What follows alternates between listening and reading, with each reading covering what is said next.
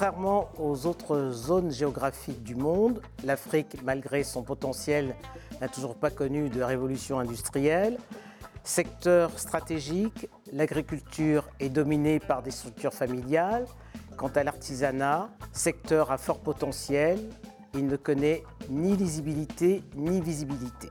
Amou Aïdara, bonjour. Bonjour. Dans votre ouvrage paru en 2015 et qui portait sur les micro-entreprises en Afrique de l'Ouest, vous recommandiez que l'Afrique bâtisse son développement sur ses propres bases en tenant compte de ses valeurs culturelles et de ses réalités socio-économiques. Huit ans plus tard, alors que la région de l'Afrique de l'Ouest connaît un cycle d'instabilité politique, l'économie fait-elle encore partie des priorités de la région? Euh, Complètement, oui. Je pense que euh, il ne peut pas y avoir, euh, de mon point de vue, de développement sans stabilité politique. Et de la même manière, sans croissance économique, on ne peut pas parler de développement.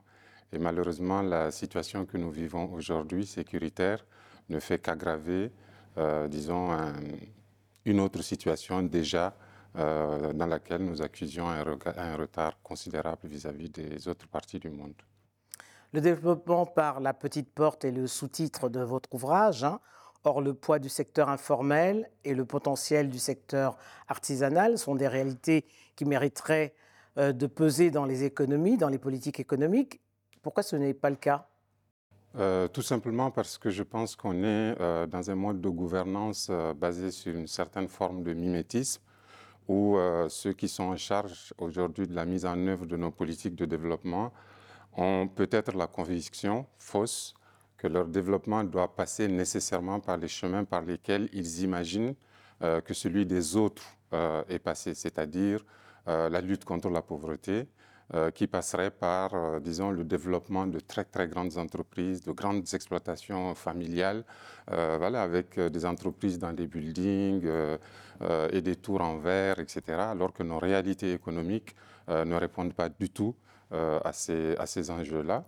Nous sommes euh, dans un, environnement politique où ce que nous avons en abondance, c'est la main-d'œuvre. Ce que nous avons en abondance, c'est le savoir-faire. Ce que nous avons en abondance, c'est aussi la résilience et la capacité d'adaptation de, des petites gens euh, qui ont ces euh, millions de micro-entreprises qui représentent l'essentiel des, économies nationales dans n'importe quel pays d'Afrique subsaharienne. Donc euh, l'idée de cet ouvrage, c'est au lieu de caresser ce rêve ou cette chimère euh, de bâtir nos économies sur ces grandes entreprises-là, euh, l'idée, c'est précisément de partir de la réalité de nos économies pour développer, une voie endogène de développement de nos économies.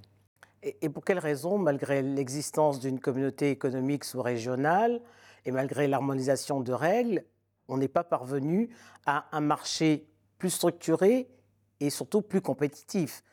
Je pense qu'on a euh, une dimension politique et une dimension économique dans l'intégration sous-régionale.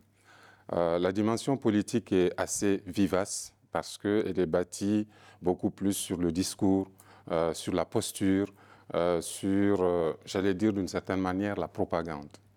La réalité économique nécessite beaucoup plus de concessions, beaucoup plus d'efforts, euh, et peut-être même de renonciation à un certain nombre d'éléments économiques qui peuvent relever de peut-être de la souveraineté. Euh, c'est ce qui fait que quelque part, autant, euh, on va dire, l'intégration formelle euh, où l'intégration institutionnelle est avancée, la réalité, c'est qu'aujourd'hui encore, si vous devez déplacer des personnes ou des biens d'un pays à un autre, de l'espace UMOA ou de la CDAO, il y a encore des tracasseries euh, administratives qui vous empêchent euh, de la circulation des biens et des personnes, personnes, est pourtant effective. Ah, elle est effective euh, dans les textes, mais dans les faits, euh, vous ne traversez pas une, une frontière comme si euh, vous passez euh, d'un espace à un autre du même pays. Sur un marché unique. Voilà, on a une cassure avec des tracasseries, avec voilà, des droits de passage officiels ou officieux, mais en tout état de cause, euh, on sent la frontière à partir du moment où on y arrive. Alors, contrairement à, l'Europe, aux États-Unis et à l'Asie, euh, l'Afrique est le seul continent à n'avoir pas trouvé sa propre voie de développement. Hein, C'est ce que vous développez dans, votre livre. Et pourtant, l'Union africaine a misé et a fait de l'agriculture une priorité pour répondre à l'agenda 2063. Euh, d'ailleurs, elle recommandait que les budgets dédiés à l'agriculture dans chaque pays soient de 10%. Pourquoi n'y est-on pas parvenu jusqu'à présent? Euh, Un pays comme le Mali, par exemple, a fait cet effort-là. Euh, sur le, pourcentage consacré à l'agriculture, mais je pense que c'est une exception, euh, en tout cas en Afrique de, l'Ouest. Ensuite, je pense qu'on est aussi dans la, construction africaine, dans une superposition de, zones géographiques et politiques dont l'articulation n'est pas suffisamment fluide. Donc si depuis, c'est depuis Addis Abeba qu'on doit bâtir l'Union africaine, je crains que dans les trois prochains siècles, on y soit encore. En revanche, quand on part des bases, euh, où, par exemple, vous prenez l'UEMOA, les pays ont une histoire en commun, ont une économie en commun, ont une langue en commun, ont des produits, des savoir-faire en commun, que ce soit économique, que ce soit culturel, que ce soit sociologique, euh, la construction est quand même beaucoup plus facile. Pourquoi on ne partirait pas? L'Afrique de l'Ouest est d'ailleurs présentée comme la zone la mieux intégrée au plan économique. Absolument, absolument. Mais euh, cette intégration n'a pas encore donné suffisamment de fruits parce qu'elle n'est pas la seule variable qui permette justement euh, de développer les, les, les, économies. On a toujours en fait une partie diagnostique de la situation qui est en général très très bien faite. Et ensuite, la partie opérationnelle, celle de l'action, n'est que l'expression de grandes intentions. En réalité, les institutions euh, internationales qui accompagnent aujourd'hui sont dans une logique d'alignement, euh, de cohérence vis-à-vis -vis des politiques.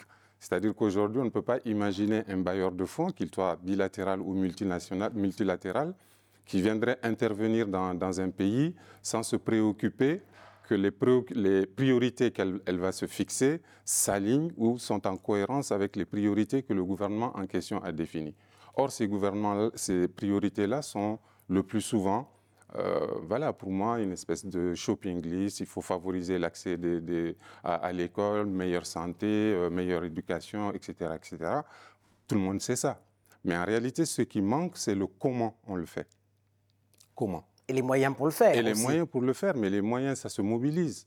Euh, par exemple, quand je dis qu'il faut développer le, nos pays par le, le, la promotion de la micro-entreprise, ce n'est pas simplement une incantation.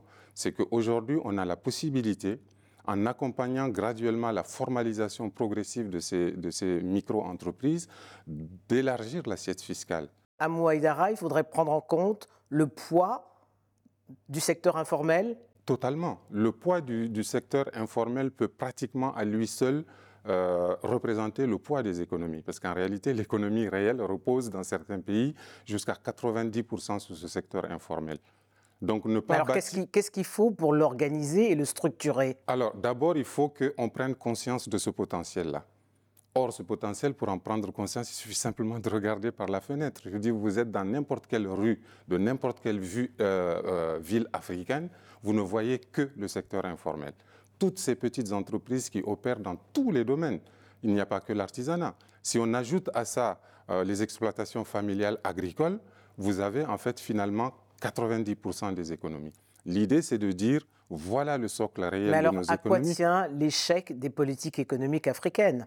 Euh, ça tient au, un manque au de fait vision que, ou un manque de volonté?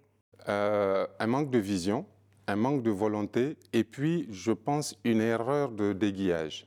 Euh, dans la mesure où je pense que nos gouvernants aujourd'hui pourraient percevoir le développement par la petite porte comme une développe, un, un, un mode de développement au rabais en disant mais pourquoi nous, nous allons euh, bâtir notre développement sur euh, le petit artisan du coin alors que les autres ont bâti euh, des, des, des gratte-ciel, ont bâti des multinationales. Mais les dragons d'Asie ont démarré comme ça. Même sur le continent européen, vous avez des pays, la Suisse par exemple, en dehors de quelques grandes multinationales euh, connues, euh, la Suisse est basée essentiellement sur des PME avec un très très grand savoir-faire et une très très grande valeur ajoutée. C'est finalement à ce type de de démarche que j'en je, je, appelle. Alors le paradoxe, c'est que le continent africain est le continent qui, depuis un quart de siècle, connaît un taux de croissance en progression. Oui. Euh, mal, et malgré cela, et le constat est fait dans votre livre, c'est que son développement économique est à la traîne.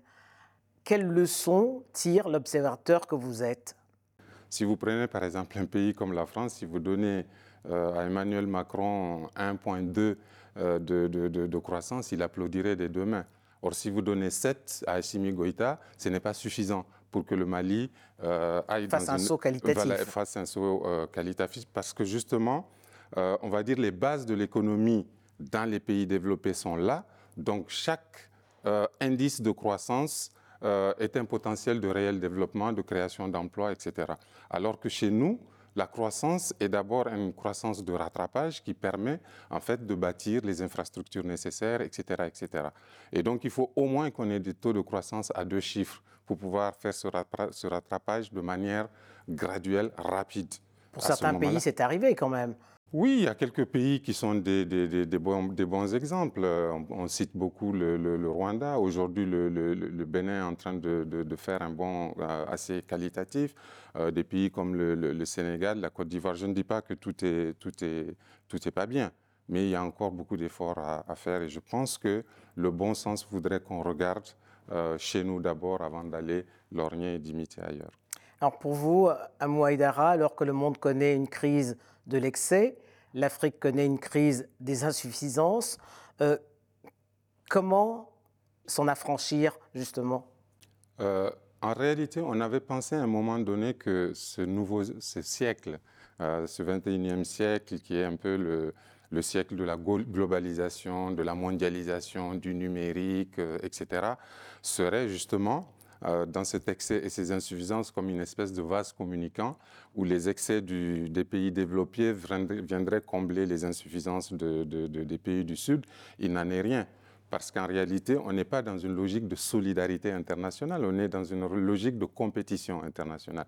Et dès lors qu'on est dans une logique de compétition, il faut renforcer ses propres bases. Et je pense que c'est ça qui n'est pas suffisamment fait. Les modes de gouvernance ne sont pas euh, orientés sur le résultat, sur euh, l'intérêt général, sur le qualitatif, euh, sur euh, le constructif euh, finalement. Et je pense que le problème, il est, il est là. Je crois qu'on a une crise de leadership fondamentalement en, en- en Afrique où, malheureusement, ce n'est pas pour entrer dans, dans la politique, mais les gouvernants se gouvernent eux d'abord, leur clan, avant de gouverner l'immense majorité de, de- de- de leurs concitoyens. Amou Haïdara, merci. Je vous remercie.